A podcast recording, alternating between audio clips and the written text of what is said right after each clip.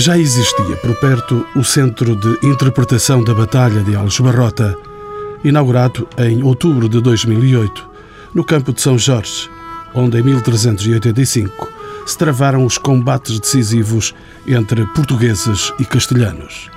O Mosteiro Dominicano de Santa Maria da Vitória, memória desse facto militar, ergueu-se ao longo de dois séculos e por sete reinados. Exemplar da arquitetura gótica tardia portuguesa, o Mosteiro da Batalha foi inscrito em 1983 na lista de Património Mundial da Unesco e eleito em 2007 uma das sete maravilhas de Portugal. Em março de 2012 foi inaugurado na Adega dos Frades o Centro de Interpretação do Mosteiro da Batalha. É por dentro desta estrutura um corredor longilíneo onde estão instalados nichos expositivos processados por multimédia que oferecem ao visitante uma atmosfera histórica, memória do lugar e simbólica do monumento. Contribuem para esta simbiose a música da época, o canto dos monges e o vibrar das espadas nos campos de batalha. Esta obra foi financiada no âmbito do CREN, Rota dos Mosteiros Património da Humanidade da região Centro, e comissariada pelos historiadores da arte Saúl António Gomes e Pedro Redol.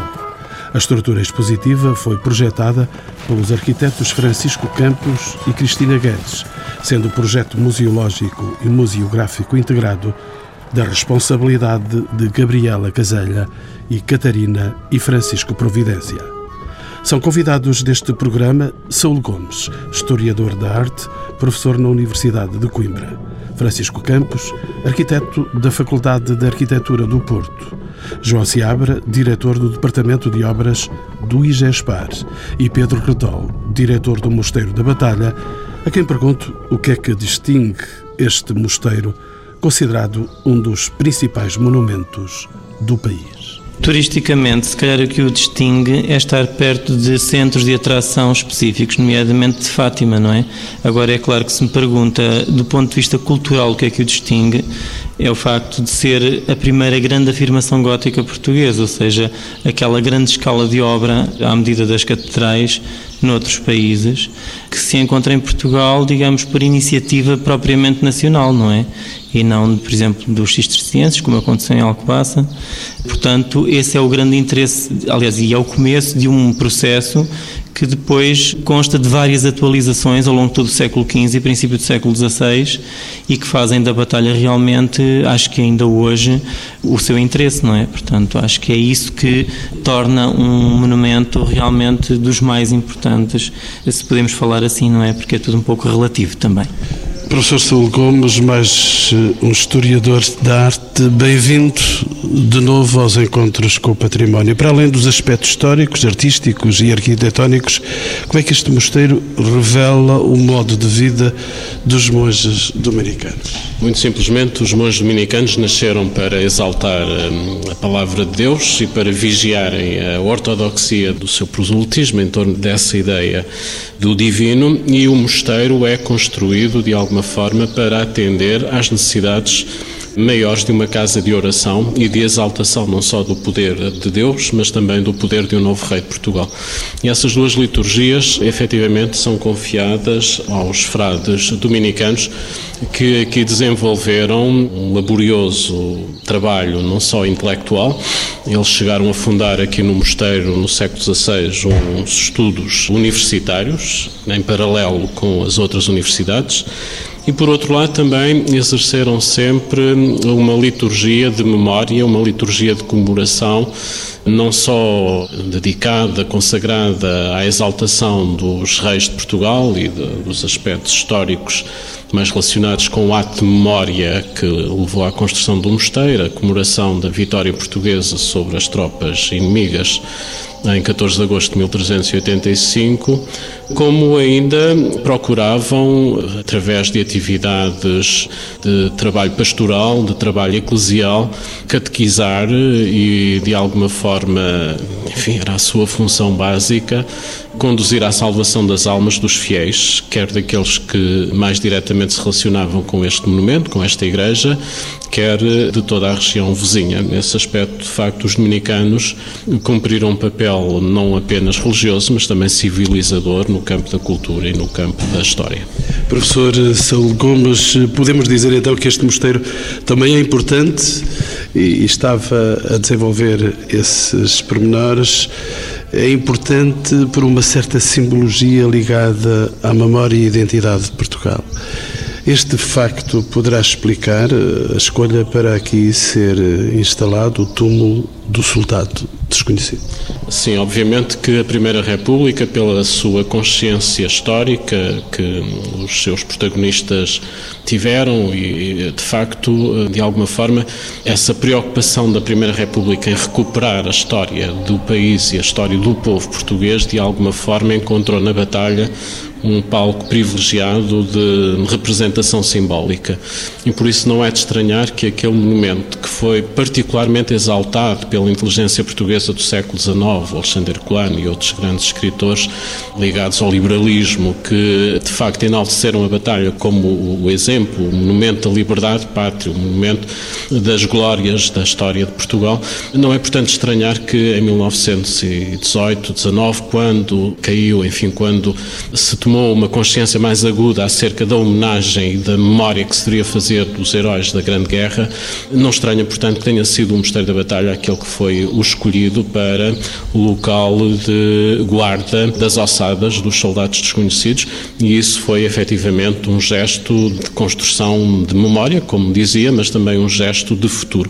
Hoje em dia, aliás, esse voto de memória é particularmente forte e exerce uma enorme sedução junto do povo português, do povo mais humilde, que quando visita o mosteiro geralmente quer ver o túmulo onde estão depositadas as ossadas do soldado desconhecido. Mas todo o monumento é um monumento de memória. A batalha é de facto a comemoração de uma vitória portuguesa e nesse sentido há que reconhecer que independentemente dos usos políticos que os regimes que governaram o país na sua história, dos usos políticos que esses regimes fizeram do monumento, a verdade é que o monumento se impõe e permanece no seu significado para além dessas circunstâncias que eventualmente possam ter eh, usado, não compreendendo totalmente o significado eh, não só português, mas também europeu que o monumento representa. O Mosteiro da Batalha, Dr. Pedro Rodol, também se distingue por ter sido um dos primeiros monumentos a ser restaurado em Portugal,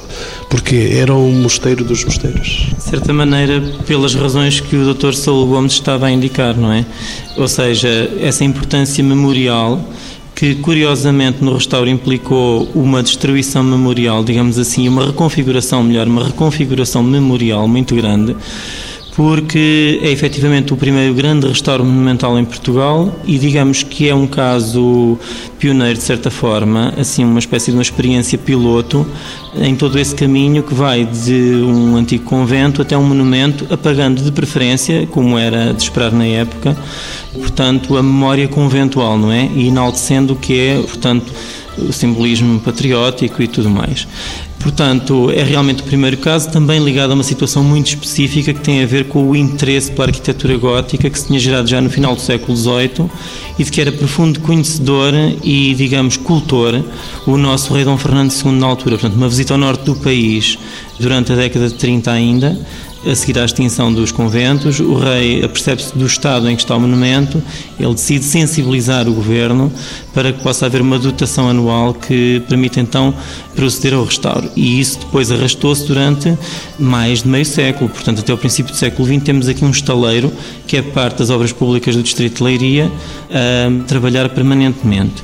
Já agora deixe-me só rapidamente dizer que implica não só portanto, intervenção no edificado, no sentido de conservar, enfim, refazer partes desaparecidas, mas também grandes demolições, e a coisa que se chamava de desafogo de envolvente, não é? E com esse desafogo foi-se criando uma nova vila. Doutor Pedro Redoli, quando é que este mosteiro da Batalha abriu ao público como monumento visitável? O que é que se mostrava então na época e o que é que o visitante procurava? Ora bem, o monumento abre como um monumento visitável mesmo quando já era convento, no sentido em que os frades abriam as portas para mostrar a turistas, porque faziam o seu grande tour, portanto, turistas especiais, como foram James Murphy, William Beckford, alguns italianos, espanhóis, etc., abriram as portas para mostrar o mosteiro, não é? De qualquer das formas, nós temos ideia de que muito rapidamente a seguir a 1841, portanto, ao início das obras de restauro, houve partes que eram visitáveis e que se permitiu que fossem visitadas, como testemunham, por exemplo, fotografias logo de 1855 do inglês Thurston Thompson, não é? Portanto, na verdade, nós percebemos que a par do restauro o monumento é visitado. Nós só temos livros de visitas a partir do princípio do século XX, portanto, não lhe posso dizer com mais precisão, mas de facto temos ideia de que na segunda metade do século XIX o monumento já era francamente visitado. Mas hoje as coisas serão diferentes. A valorização do património, o Dr. Pedro Cotol integra outras vertentes como a interpretação. O que é que acrescenta à visita o Centro de Interpretação do Mosteiro da Batalha, que foi inaugurado em 22 de março passado? Aquilo que eu acho interessante é, com este Centro de Interpretação é a oportunidade de reconciliação memorial, não é? Ou seja, quem chega hoje à Batalha fica com uma ideia um pouco perturbadora do que realmente a Batalha possa ter sido, porque percebe logo à primeira que tudo o que está à volta é muito novo, não é? E depois não vê que haja relações muito genuínas do edifício com a sua envolvente. Nós normalmente vemos que há circulações, portanto que há mesmo vínculos funcionais, há essas coisas todas que aqui não se verificam. Não foram reconfigurados, foram simplesmente abelados, cortados, não é?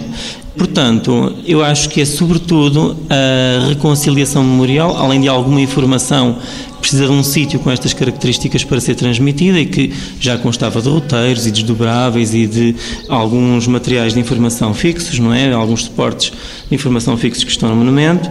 Portanto, de uma forma um pouco mais animada, digamos assim, é possível ter acesso à informação que já existia e a outra, como lhe dizia, por exemplo, relacionada com o território, com a evolução do território, da sua ocupação e com as transformações muito dramáticas da paisagem, sobretudo no último século e meio, digamos assim, isso é que é aquilo que nós achamos fundamental, que é não sair daqui sem ter tido a oportunidade desta reconciliação com a memória, que de facto é também uma reconciliação com o passado que não foi, digamos, encarado até há muito pouco tempo e talvez ainda não seja, sem alguns problemas de consciência, nomeadamente da relação entre o Estado e a Igreja, não é? Porque é disso que se trata. Portanto, o Estado tomou conta do monumento em 1834, ou tomou conta dele a partir de 1841, porque em 34 de facto entrou na posse do monumento, mas não tomou conta dele, e depois, obviamente, que até hoje teve que o gerir como tal. No entanto, há, digamos que sempre um apagamento da memória desta casa como casa da religião, que é uma coisa um pouco absurda quando nós percebemos que, de facto, foi, logo para começar, o primeiro panteão régio autónomo do país, não é? E por isso essa má consciência é, é mesmo uma má consciência. É, não são só problemas de consciência, é uma má consciência. E eu acho que estamos a caminho de ajudar a resolver então esse problema. É uma conciliação que é possível, em que acreditamos e que achamos que é evoluir, portanto, dar um passo. Professor Saul Gomes, como é que foi feita a seleção dos conteúdos? Falamos do Centro de Interpretação aqui neste mosteiro. Em primeiro lugar, os conteúdos são de alguma forma considerados a partir da ideia que é preciso respeitar uma interpretação histórica do momento que seja plural, não é apenas a interpretação vista pelo historiador, tem dentro de si todos os eh, contributos que vêm dos historiadores da arte, de alguma arqueologia que finalmente foi desenhada, foi realizada no mosteiro. Não é apenas a história do mosteiro gótico, é também a história do mosteiro, como dizia o Dr. Pedro Redol, do restauro, do neogótico, do período contemporâneo, não só na arquitetura, mas também nos seus pormenores mais decorativos, desde o vitral à escultura.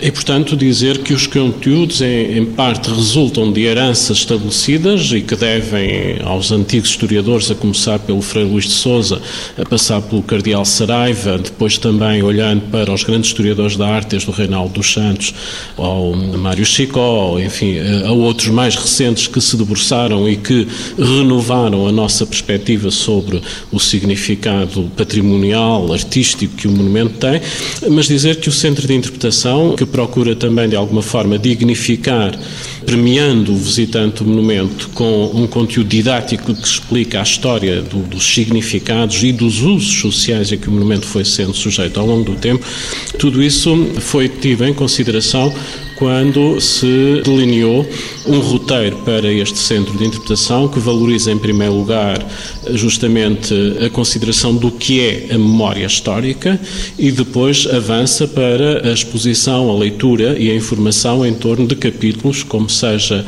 o espaço e o território, como seja o acontecimento que dá origem à construção, depois a construção do próprio monumento, nas suas componentes já muito conhecidas artísticas mas também nas menos conhecidas que envolvem a organização do estaleiro, a questão do, do financiamento deste projeto, a questão eh, das biografias dos homens que estão ligados à sua construção. Depois valoriza também algo que é muito pouco conhecido e que eh, estava um pouco invisível na visita ao monumento, que é estamos num espaço do sagrado e num espaço do religioso, onde viveu uma comunidade particularmente habilitada habilitada ao culto da memória dos dominicanos e, portanto, entendeu-se que deveria haver um setor no campo do centro de interpretação que olhasse para alguns dos aspectos mais inéditos e mais surpreendentes em torno do cotidiano, da vida conventual e para finalmente terminar na recuperação e no relançamento do mosteiro depois desses grandes anos de restauro que vem com a Primeira República e com a consciência pátria que os republicanos instauraram na cultura portuguesa. O professor Saúl Gomes está a falar claramente do portal do mosteiro. Também do portal, muito embora aí as principais novidades, o Dr. Pedro Rodal estará mais vocacionado para falar desses aspectos do que eu. De facto, mais recentemente revisitou-se com metodologias mais atualizadas questão da história, da construção e do imaginário de representação no portal do Mosteiro da Batalha, no portal poente da Igreja. O estudo foi realizado por um investigador eh, francês, o professor Jean-Marie Guillouet, e poderemos dizer que neste momento, e também numa tradição da história do Mosteiro da Batalha que conta com o olhar dos estrangeiros para evidenciarem aquilo que é mais singular no mosteiro, dizer que efetivamente nesse estudo foram ressalvadas algumas leituras importantes do ponto de vista da identificação, da filiação estética desse portal, de onde vem, com que outros lugares esse portal se relaciona, para que assim compreendamos melhor o projeto de Dom João I e do rei Dom Duarte ao desenharem um portal que exaltasse de forma mais singular a monarquia portuguesa, pela comparatividade e depois também pelas cronologias que ficam mais solidamente estabelecidas e pelas atribuições das autorias aos responsáveis, neste caso falamos particularmente do arquiteto Huguet e efetivamente de um conjunto de conclusões que eh, parecem apontar de uma forma mais sólida para as origens eh, levantinas, para as origens catalãs deste arquiteto que é marcante na história do monumento. Professor Saúl Gomes, há aqui novidades de caráter científico, podemos perguntar? Do ponto de vista da comparação e da filiação estética do portal com outros empreendimentos europeus do seu tempo, a consolidação ou o esclarecimento desta questão da geografia, da viagem dos artistas e da viagem das formas que atinge este espaço atlântico ocidental de fim da Europa, e é particularmente nesse campo que devemos colocar a relevância das investigações que foram feitas mais recentemente por Jean-Marie Guillouet. Dr. Pedro Redol é o diretor deste Mosteiro da Batalha. O centro de interpretação que está aqui instalado na chamada Adega dos Frades, que é que foi instalado aqui? E deixe-me perguntar-lhe também que é que se chama esta adega dos Frades? A adega dos Frades é um edifício que, com o crescimento, enfim, deste conjunto, acabou por ficar no meio dele e, portanto, está numa posição ideal, digamos assim, a meio caminho do circuito de visita, além de que fornece realmente um espaço também ideal por si mesmo, pela sua dimensão e escala, escala monumental, de facto, para a instalação de um equipamento deste tipo. Portanto, está bem situado e temos a disponibilidade de espaço, um espaço bem dimensionado para a transmissão da informação para um grande público, porque o Mosteiro da Batalha, de facto, é daqueles monumentos portugueses mais visitados. Portanto, um equipamento destes tem que estar, digamos, dimensionado realmente para um fluxo público muito grande. Deixe-me perguntar-lhe, com dois meses de abertura ao público, o público que visita a Batalha já se habituou também a perpassar aquele interior e ver essa novidade que está ali instalada?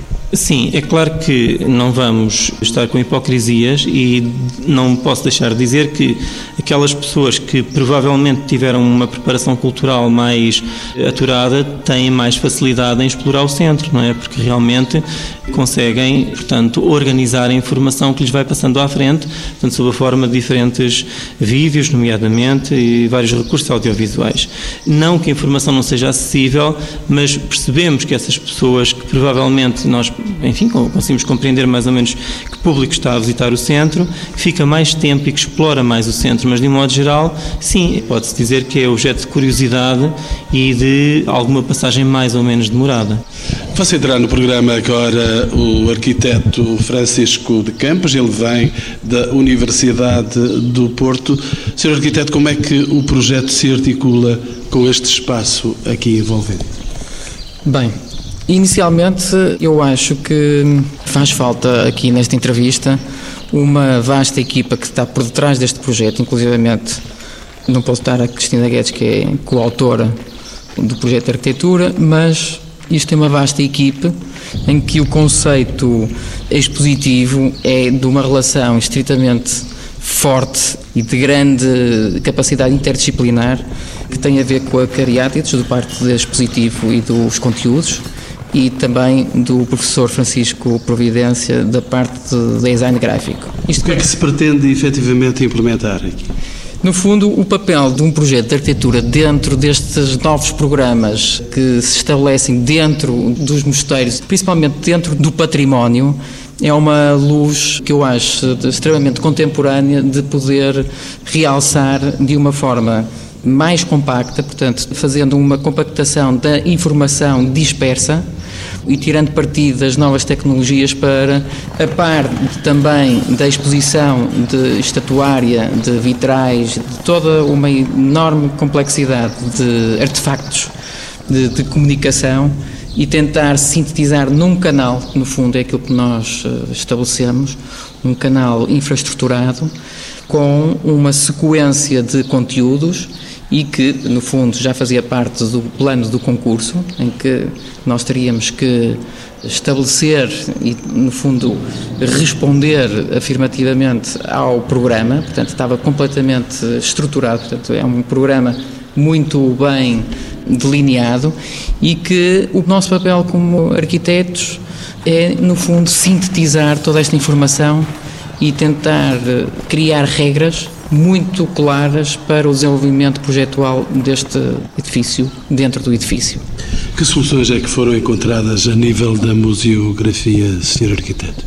Nós, à partida, e aqui digo mais a Gabriela Casella, que seria o elemento-chave e preponderante nesta leitura dos conteúdos, porque é ela que nos faz, no fundo, a relação e a discussão entre a arquitetura e os suportes que nós vamos ter que executar para que estes elementos sejam apresentados ao público, mas no fundo toda a componente da realização deste projeto assenta num canal expositivo sequencial em que o público entra, portanto, aquilo que o Dr. Pedro Redol estava a dizer, muito importante.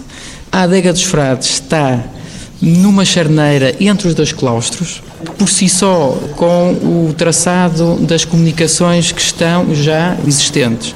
A implantação deste centro interpretativo vai exatamente nesta passagem entre os dois claustros criar uma sequência temporal que interage com o público e que tem uma série de temas que foram propostos. Permita-me uma pergunta com algum humor, naturalmente.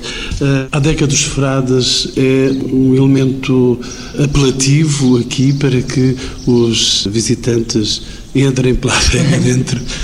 Eu sou muito apologista da ideia sensorial tanto do palato que está ligado ao próprio nome da adega, mas ao seu aspecto hum, espacial. Nós partimos sempre de um programa e de um lugar, e isto tem uma forte relação com aquilo que efetivamente eh, propomos e fazemos. E esse recurso às novas tecnologias foi inevitável? Sem dúvida. Aliás, uma das características que eu acho deste programa do concurso foi exatamente a introdução das novas tecnologias da informação para tentar, de alguma forma, aquilo que está fisicamente dentro do mosteiro, interagir com o público. Doutor Pedro Retolo, o que é que ganha o percurso de visita com este tipo de informação? Eu acho que o que se ganha é de facto essa consciência que permite interagir com o monumento de uma forma que não é ingênua, não é? E que é um direito dos cidadãos. Aliás, devo-lhe dizer que desde o princípio de que cá estou, que é há quase 25 anos, embora com algumas interrupções, sempre me incomodou muito as pessoas irem-se embora, aquela história que falámos há um bocadinho, sem saberem onde é que estiveram, não é? Porque na verdade há uma data de coisas que lhes passou ao lado e que realmente é grave que tenham passado.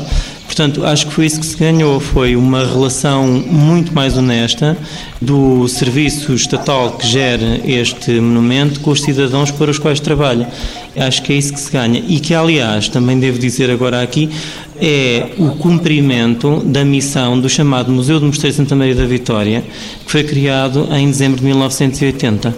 Portanto, finalmente conseguimos, de uma forma estável e perdurável, ficar, eh, portanto, com esta relação mais equilibrada com os visitantes, que não é difícil de conseguir.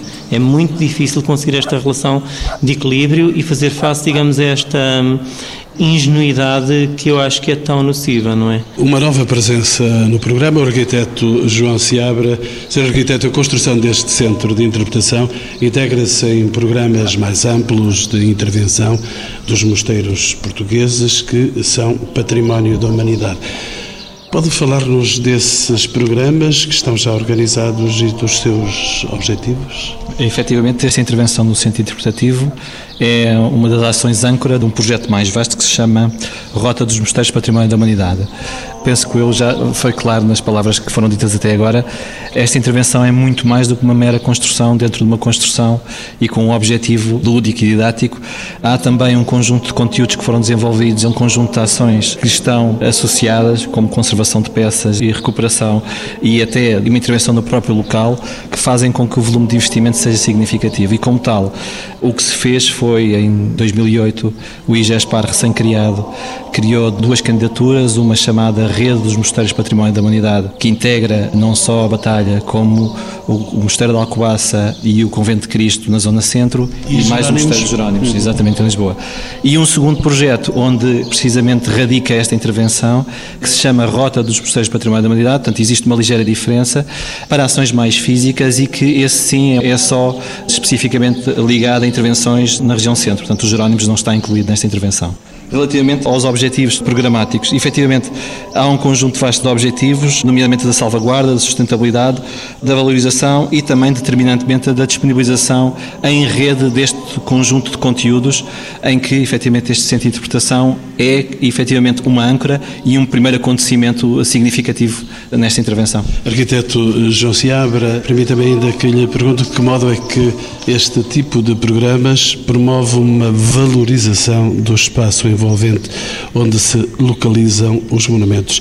Há naturalmente uma relação com as cidades, com as vilas, com os locais. Sem dúvida, inclusive eu não falei há pouco, mas não ali um terceiro programa, portanto o IGESPAR faz parte como parceiro, mas que é gerido pelas autarquias locais, nomeadamente por estas três, tanto a Batalha, Alcobaça e Tomar, que se chama o Programa de Regeneração Urbana, que prevê, e posso dar a título exemplificativo, penso que é a melhor forma de ilustrar esta questão, no caso de Alcobaça Prevê o tratamento do sistema de adoção de água, o sistema cisterciense, que está muito maltratado e está abandonado, vai ser recuperado nesse âmbito e que vai complementar um conjunto de ações que o próprio município começou há meia dúzia de anos. No caso de Tomar, e muito importante também, é a própria envolvente ao mosteiro, que neste momento está em pleno processo de obra. E voltando aqui à questão da batalha, efetivamente fez uma parceria com a Câmara. O projeto foi desenvolvido por nós em parceria com o arquiteto Viana Barreto, autor autor do projeto da Envolvente, desenvolvido nos anos 60 e que logo nós convidámos para se juntar a nós e foi elaborado um projeto de requalificação da Envolvente que está neste momento em concurso e está pronto para ser lançado pela Câmara. Arquiteto João Seabra, deixe-me regressar consigo à adega dos frades. Ela teve de ser intervencionada para receber o centro de interpretação. Que tipo de interpretação é que foi feita? Para além da construção física do espaço que acolhe tanto o discurso expositivo, houve uma obra significativa que teve a ver com o tratamento das paredes, portanto, os elementos pétreos. É um espaço, como já foi referido pelo Dr. Pedro Rodol e pelo arquiteto, numa escala monumental. Estamos a falar de quase 500 metros quadrados de área e estamos a falar de uma volumetria de 12 metros de altura. Portanto, é uma sala toda ela composta por elementos pétreos. O que se fez procedeu-se ao tratamento conservativo das peças, dos elementos pétreos, em particular dos grafitos que estão integrados e que efetivamente foram recuperados. E não só, houve também, não menos importante, e está tudo portanto, neste pacote de intervenção, o restauro também de um conjunto de peças que estão expostas, não só as peças do conjunto escultórico de pedra calcária regional, mas também um conjunto de vitrais que fazem parte integrante do espaço interpretativo. Volto ao diretor do mosteiro, Dr. Pedro Petol. Como é que o Mosteiro da Batalha, este mosteiro onde estamos, constitui um polo de desenvolvimento da cidade, da cidade da Batalha, desta região? Bem, a batalha apareceu com o mosteiro e continua sempre a existir com ele, portanto é uma coisa realmente indissociável. Hoje em dia, claro que está à vista de todos, digamos que o movimento turístico que ocorre ao mosteiro é o que também anima a Vila da Batalha, embora tenha também a sua vida própria, mas efetivamente o turismo é realmente uma parte muito grande da sua atividade. Portanto, é desta maneira que realmente funciona, não, não encontro outra forma de lhe dizer. É claro que isto teve consequências variáveis ao longo do tempo na relação, na maneira como o espaço se organiza, portanto, na relação entre o edifício e envolvente, mas isso já é outra questão, não é? Doutor Pedro, ainda de que modo é que este mosteiro se articula com outros equipamentos culturais, nomeadamente o Centro de Interpretação do Campo de Batalha de Algebarrota, que abriu também há breves anos? Sim. Pois realmente, nesta altura, digamos que um pouco por acaso, mas de uma forma feliz, às vezes acontecem coisas felizes e nós não dizemos e é mau, porque assim ficávamos todos mais bem dispostos e temos razões para estar contentes neste momento, porque temos, no fundo, três centros de interpretação. Temos o do Mosteiro, temos o da Batalha e temos também o pequeno, mas muito bom Museu da Comunidade Conselhia da Batalha, que se encontra, portanto, na Vila da Batalha e, e, de facto é um ótimo centro interpretativo da Vila e do Conselho e que todos eles se interpenetram nos seus discursos. O que realmente eu acho que seria muito interessante, e quando falo do Centro de Interpretação da Batalha de Alves Barrota, falo não apenas naquele que é mais conhecido, que é o da segunda posição, onde efetivamente teve lugar a batalha, mas também no da primeira posição, perto da ponte 800 chamada da Botaca, não é? E esse polo da primeira posição tem uma relação privilegiada com o mosteiro, inclusivamente há um filme muito interessante sobre o mosteiro que todos estes recursos efetivamente se complementam de uma forma um pouquinho imprevisível, mas correu muito bem entre si e, portanto, hoje a batalha, na minha opinião, não é uma coisa para se visitar num dia, mas pelo menos em dois, não é? Porque há um circuito de recursos museológicos, interpretativos disponível. O que ainda não há é a promoção deste circuito, não é? Isso é outra coisa. Talvez seja o trabalho a fazer a seguir. E aqui este centro interpretativo tive alguma dificuldade em encontrá-lo quando aqui cheguei. Ele abriu há dois meses, se calhar ainda não há sinalética suficiente para que os visitantes sejam conduzidos para este centro interpretativo. Pois, normalmente nós não achamos que a pessoa deva vir visitar o centro interpretativo sem ver o monumento, não é? Porque ele interpreta o monumento. No entanto, admitimos que não percebemos muito bem porquê, porque geralmente achamos que é uma porta grande e as pessoas entram, não é? Mas aquela porta grande que se abre ao fundo da aula nascente do claustro real, não é? Muitas vezes as pessoas dão a volta e não entram, e então vão entrar pelo fundo do centro de interpretação, pelo fim do circuito.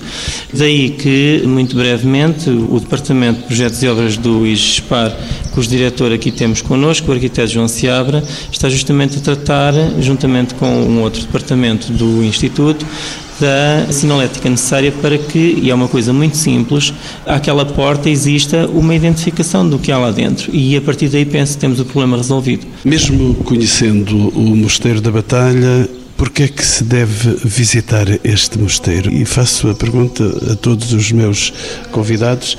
Arquiteto Francisco Campos, imagino que desde criança e do Porto para cá tenha visitado este mosteiro. Sim, várias vezes. A primeira fase de aproximação, de conhecimento do mosteiro, foi através de uma relação de escala que me apercebi que cortava, porque passava tangencialmente ao edifício e cortava a escala do edifício. O outro momento é o privilégio que tivemos, toda a equipe de projeto, toda muito empenhada sempre neste trabalho, que foi a revisita que tivemos que fazer passados estes anos todos, já com uma carga profissional em cima bastante acentuada, que nos desperta exatamente para o grande momento e que nesta altura Acho que todos necessitamos disso, que é a afirmação de autoestima que precisamos de ter, de capacidade de apostar naquilo que os portugueses fizeram e que, no fundo, este trabalho é um pouco também o fruto de uma equipe toda portuguesa e que tem que salvaguardar uma coisa que muitas vezes está aqui em voga, que somos despesistas.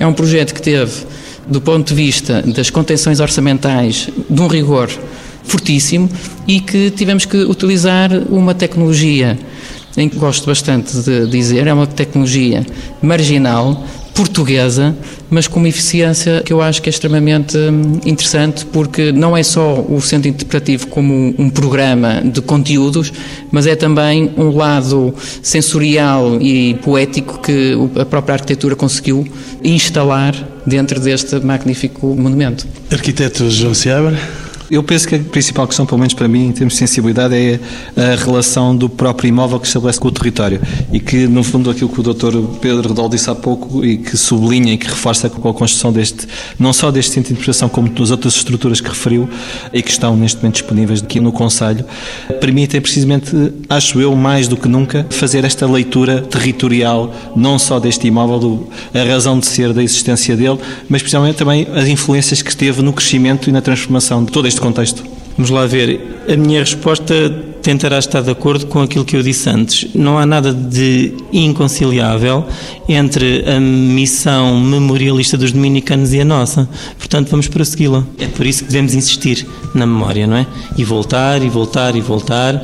E, portanto, digamos que a batalha é um lugar de culto, não é? Sempre foi.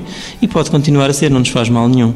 Professor Saúl Gomes, porque é que se deve voltar a visitar este mosteiro? Pelas razões mais simples do mundo. Em primeiro lugar, porque é um lugar de usufruição da beleza e de contemplação. Em segundo lugar, porque é irrepetível. Não há outra batalha como esta, nem no país, nem em toda a Europa. Há monumentos similares, nas mesmas escalas Aliás, a batalha inaugura em Portugal, no seguimento, enfim, de algumas preocupações de Dom João I, uma escala de concorrência internacional por parte da capacidade de construção portuguesa, muito embora o monumento tenha sido feito em parte também com inteligência europeia, não apenas nacional, mas efetivamente eu diria, em síntese, esperando e dizendo-lhe também que estou muito otimista em relação ao significado cultural e patrimonial deste centro que foi aqui instalado. Acho que ele vai revitalizar no tecido cultural português alguma mais-valia do ponto de vista do futuro próximo do que é restaurar, do que é valorizar, do que é proteger, do que são as políticas que implicam o retorno aos seus espaços das peças que foram para eles desenhadas. Esperemos que haja frutos positivos em breve que venham de novo enriquecer ainda mais este monumento, mas eu diria que o grande princípio de retorno ao Mosteiro da Batalha é, sobre todos, o do reencontro com o significado do ser português. E por isso, uma visita à Batalha é sempre um ato poético, é um acontecimento de encontro maior entre o homem e a beleza, e neste caso, entre o português e o seu passado, mas também aquilo que é possível legar às gerações vindouras.